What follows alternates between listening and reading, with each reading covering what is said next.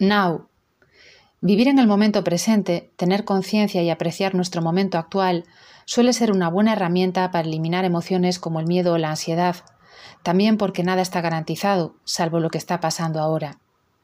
Se ha estudiado que el éxito en la mayoría de los casos se produce de forma inesperada y depende de cosas como el esfuerzo, la motivación, la perseverancia, pero sobre todo depende mucho de si tenemos a alguien que nos cuide, que nos ayude, que nos aprecie, Sentirnos valorados es fundamental para nuestro desarrollo.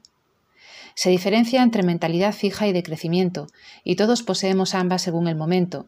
Es lo que afirma Carol Duke, reconocida investigadora y docente en la Universidad de Stanford.